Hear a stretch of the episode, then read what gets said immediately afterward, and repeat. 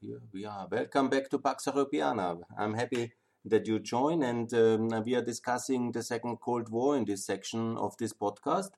And I'm uh, have in the last one already discussed uh, the situation with the rise of Putin to power, and then also the first phase of that Cold War. And in the last one, this was this uh, uh, time of the real hot phase, uh, if you can say hot phase of a Cold War, but it was uh, very aggressive, of course, uh, the invasion in Ukraine, the disaster which uh, Russia did in Syria, the political interventions in the United Kingdom and in the United States, obviously. And now I would like to discuss about the phase after 2016. And I call this series the resilience of the West. Because think of the world from the Russian perspective. Yeah?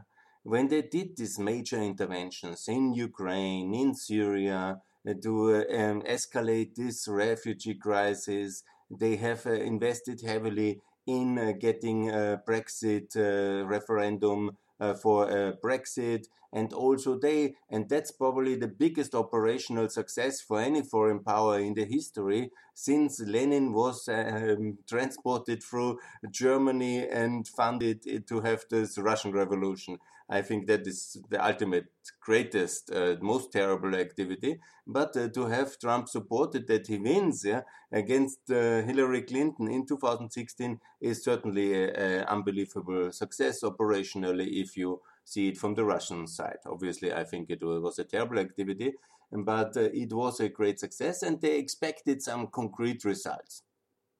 There's no doubt.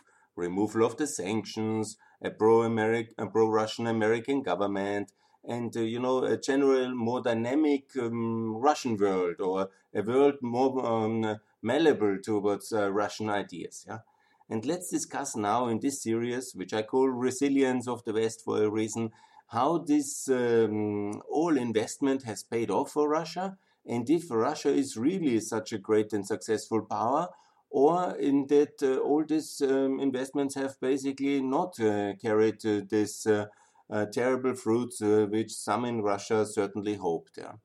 Let's see first of all the European situation. Obviously, um, the Brexit was a major loss. There is no doubt. The first time a country has left the European Union, a major loss of market, a major loss of unity, and it's a very bad thing. But surprisingly, in the last moments after um, whatever two and a half years of struggle, it was possible, three and a half years of struggle ultimately, it was possible to find an agreement with the United Kingdom and with this uh, uh, provisional trade agreement, which is ultimately an association agreement quite similar to Ukraine. It's like this that uh, economically there will be more costs and more pain, and it's uh, of course a friction. I don't want to belittle the effects of Brexit, but ultimately, on the bigger picture, more or less, you know, it's more or less the same. The United Kingdom is in NATO, and economically, we will be very, very tightly connected. So, is it such a big victory for Russia? Well, let's see it after some years. There's, of course, the talk about stability of the uh, United Kingdom and so on and so on but we quite ma well managed to avoid uh, a complete disaster here, and actually we have managed to put it in reasonable direction.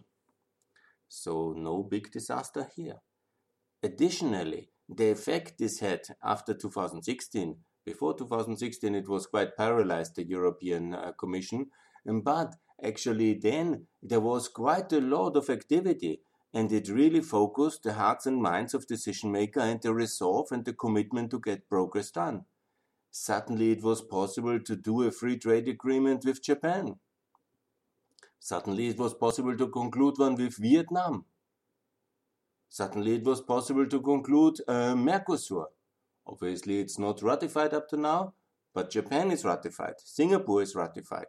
It is also Vietnam ratified. So these are major building blocks which were impossible for decades. It's quite impressive.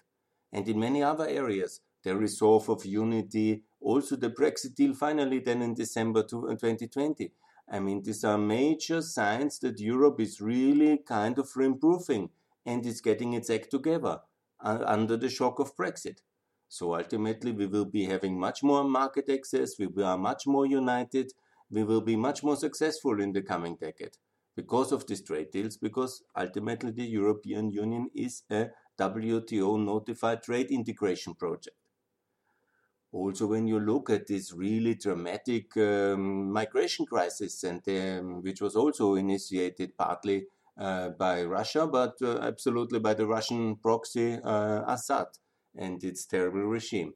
So, what happened? You know, there was, of course, major upheaval in Europe in the political system, but on the bigger picture, it was expensive, it was complicated. Yes, we have this AfD now in the parliament. It's a tragedy. It's a pro Russian party. It's in all aspects pro Russian. It's a real disaster, actually. I saw again today the Bundestag debate, the German parliament. What they say, they are definitely paid agents of the Russian state in every aspect, what they say. Yeah? They really call for Eastern integration with Russia, friendship with Russia, all this kind of unbelievable things um, which I, I, don't even want to repeat too much. Yeah? But okay, we have it. But you know, the, currently the opinion polls are not so good. So the big danger of a right-wing populist movement um, getting a major control of uh, German governance, uh, it's not happening. So also this kind of strategy didn't seem uh, working so well for the Russian strategists who developed it. So let's come also to America and see that one. Oh, well, let's stay in Europe for a moment. Excuse me. Yeah. The point is also that um, obviously the battle and the Cold War, the Second Cold War, very much about Ukraine. So the Russians have really invested also to have regime change in Ukraine again, and you know to block Ukraine's Western integration. And you know currently Ukraine is really pretty committed in the constitutional rank. It's the commitment towards NATO and EU integration. Reforms go very well. The DCFTA was basically adopted then later in 2017, finally, or 16, yeah? Don't get me wrong. I have to take a look at it. But in September 2017, it was then uh, put in force, so it was 16. No matter. What I say, it is an association agreement. So ultimately, now what we have is Georgia, Ukraine, uh, Moldova. Even when they have not the full status I would like to give them, and I call that they will be NATO members, EU members, that they adopt the euro, and they are associated with the European Union. The same like uh, the United Kingdom now is, because that's also an association agreement. So we are quite good on this one. And uh, Ukraine is very committed to join the West. You read every tweet of uh, uh, President Zelensky. So I think there is no kind of big victory in real terms uh, tangible. And when you look as well uh, to the to America, obviously, you know, you can maybe support one uh, pro-Russian president who is uh, trying then to always be very nice to you. But America is not a one-person dictatorship, and it will never be. It's a multi-level um, with a lot of uh, checks and balances, and it's a big superpower. It's the beacon of freedom. It's the fantastic best democracy in the free world. Yeah, obviously, Russia and the Russian asset Trump has made significant uh, damage uh, to the reputation of America, internally and externally. Of course, the Capitol riots are now the escalation of this. Yeah? But let's not um, overestimate uh, his negativity because America itself has moved on and it has moved on economically. Trump made, uh, it was not only Trump, it was the conservative majority. They've made these tax cuts, that was very positive. Two more countries have joined NATO, Montenegro and North Macedonia. That, especially North Macedonia, that was very tricky negotiations, very complicated. It was a success. So two countries Russia really didn't want to have in NATO have joined NATO. So there is progress and also when it comes to some conflicts, a very complicated one in the Arab world, for example. Israel got recognized by uh, these four Arab states, yeah, and um, these are major achievements. And also Israel recognized Kosovo. That was also very important for peace and stability in the Balkans. So there is uh, some progress because America is not only one person. He did a lot of damage, there's no doubt, um, and I will come to that in a moment. But America has moved on and recovered from this crisis of 2015 16. And the effect that Russia thought we have our instrument implemented uh, in the White House and now everything will be monitored and steered by Russian um, interests. It has not happened in that sense because America is simply a very big and you know very strong power, and it's not only the will of the president which decides everything.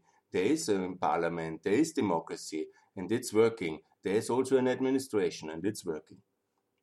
No doubt, Trump did a lot of damage with his tweets, with his racism, with his uh, xenophobic uh, bullshit, which he put out. I don't want to repeat this word, and they don't come over my microphone here to you, but you know what I'm talking about. And ultimately, he did these terrible activities, uh, inciting people to public violence and attacking the um, other institution. He's the executive in the person of the president, calling to attack the parliament and uh, endorsing these activities of his followers. That was, of course, a complete disaster. But here, it's a tragedy, and I don't want to say something positive about tragedies. But you know, the idea that he does it, uh, I don't know what kind of total uh, blackout must have happened in the strategist who told him this, or he somehow uh, got into a fury uh, to do that. Because the effect of it is the effect insofar is that everybody who is um, somehow tainted by the association with Trump is lost forever for the mainstream of the global public opinion.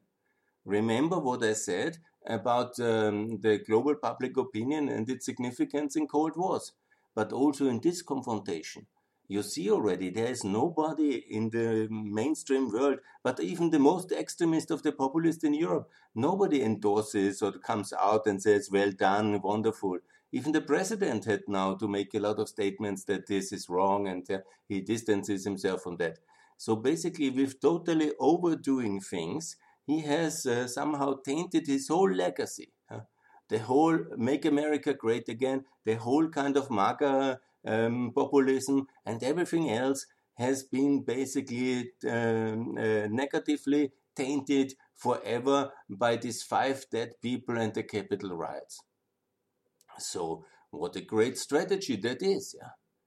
Ultimately, when you look, when you look, with this kind of enemies, I think maybe we can also say that you know the, the resilience of the West is not so strong because we have such a, such such enemies. But let's not belittle it. You know, he called really to a riot. He riled up the mob. Uh, it was very terrible. But on the other hand, yeah, the effect of it, yeah, that all his kind of legacy will be tainted forever. The only one, two times impeached, yeah, the only one who um, kind of tweets led to violence in the Capitol Hill, the pictures will in the minds of many. Obviously, they hurt American democracy in general, but they very much tainted his personal legacy of Trump forever in the eyes of anybody in the civilized and free world. And it will also break down this relation with the GOP.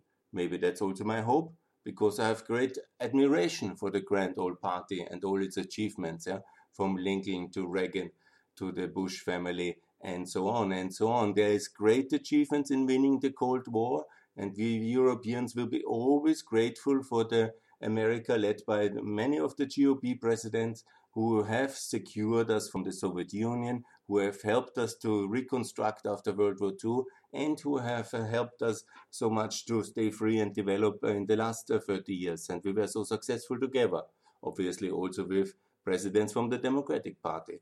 But there were a lot of them from the GOP, which were clear that uh, we are in to win the Cold War. And we are always very grateful in Europe. And we hope this GOP will now win this power struggle against the populist rights which has in a way overtaken, with the help of Trump of a vehicle, and the uh, center right wing party of the United States and the GOP, the Republican Party.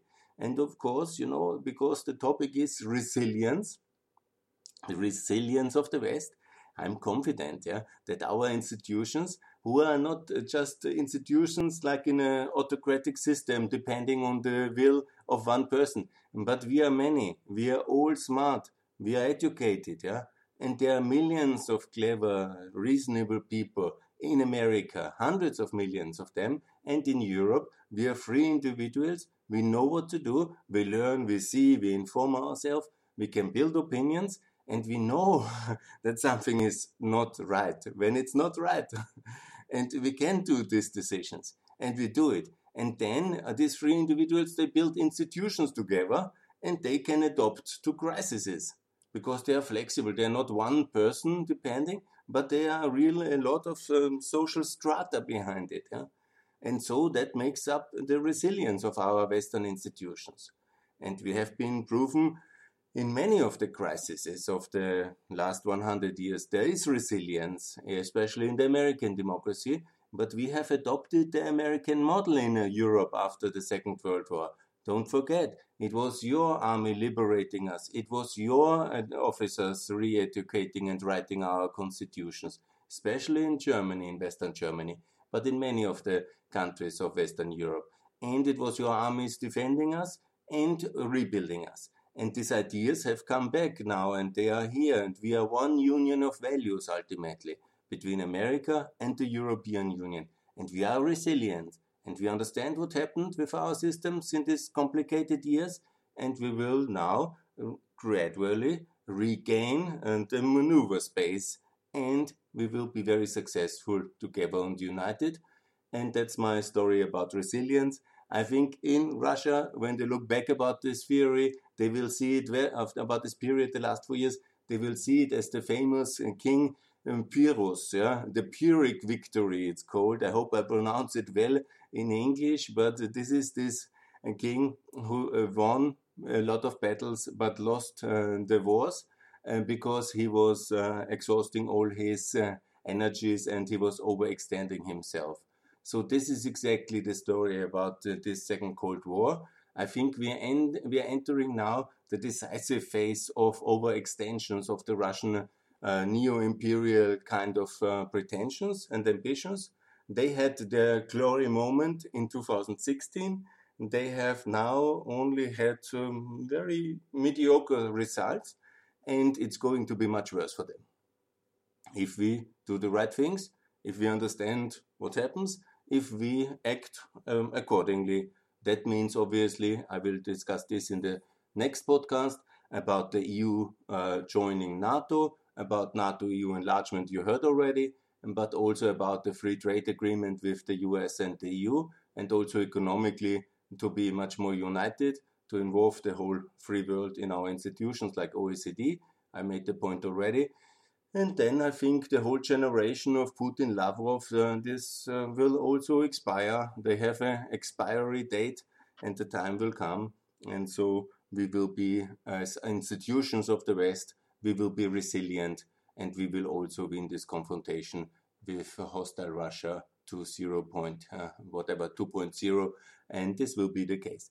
So thanks a lot for listening to Pax Europiana. I will then uh, close this um, podcast here, this section, and just announce the next one is EU to join, join NATO, and also then uh, the TTIP and FTA debate, which was very timely today in the German Bundestag, and I think it's a good closure for this. Um, part, this section about the Second Cold War, because then I will discuss more about regional unification and regional integration uh, projects, and I will go through all the 10 main regions of the world in the section number five of this podcast. So thanks a lot. Looking forward. Bye.